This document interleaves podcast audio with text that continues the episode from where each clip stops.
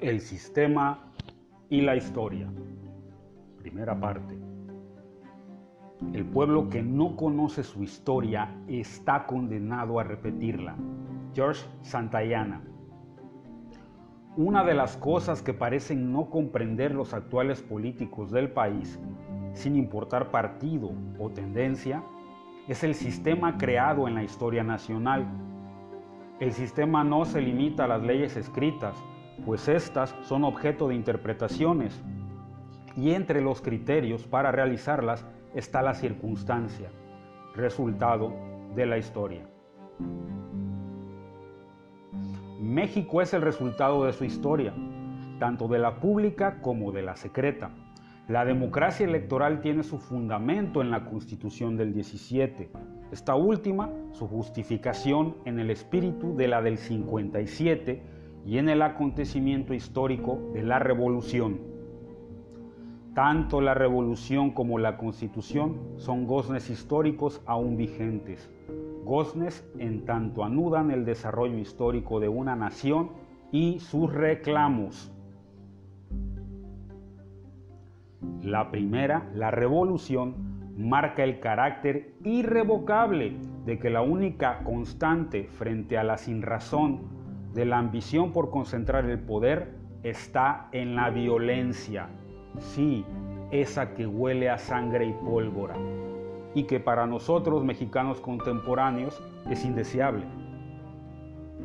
La Constitución, por su parte, ha dejado esta impronta con el principio de no reelección, motivo tal vez extraño para otras democracias modernas, folclórico o incluso exótico, sin embargo auténtico y poco trivial, principio que permitió el desarrollo de un sistema civilizatorio de la disputa por el poder, de litigio para los conflictos, de la organización de los sectores sociales, de la amplitud de los servicios básicos, salud, educación y trabajo, así como la imprecisa certeza de los intercambios económicos.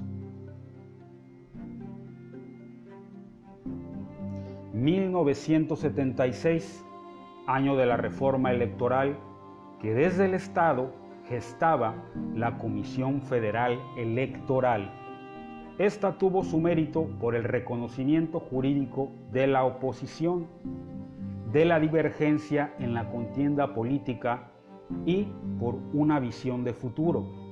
Transitamos de la ilegalidad de los partidos de visión radical a su reconocimiento jurídico. Jamás ha sido valorada esa reforma por su capacidad para garantizar elecciones.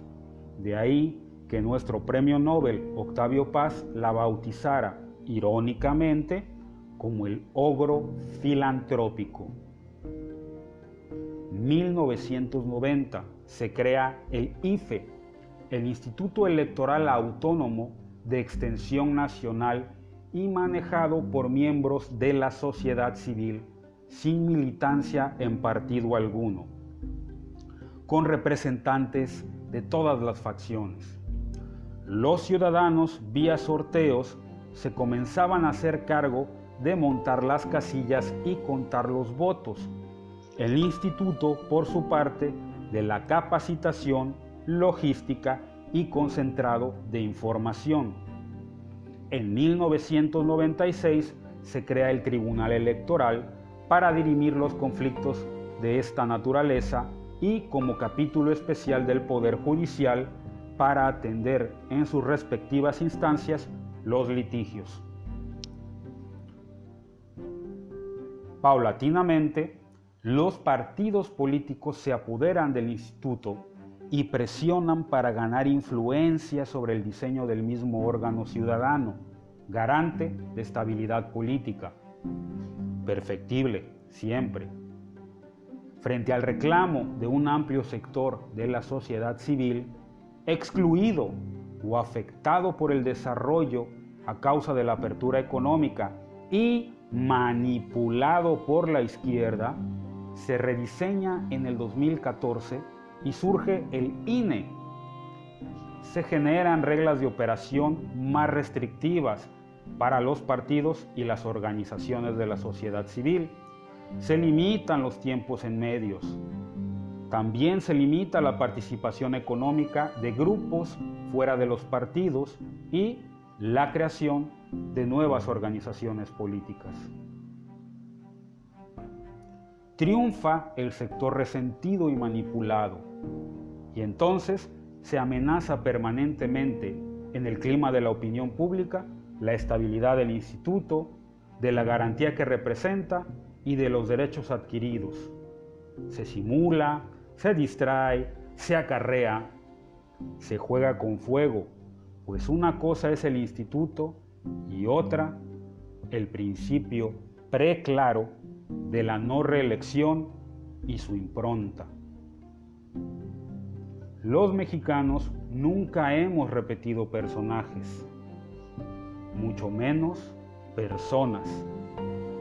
Que lo piense muy bien el actual presidente que desea quedarse y su secretario de gobernación que lo imita muy mal. Y esa es solo una parte del sistema. Soy Saquiel, el ángel de la historia.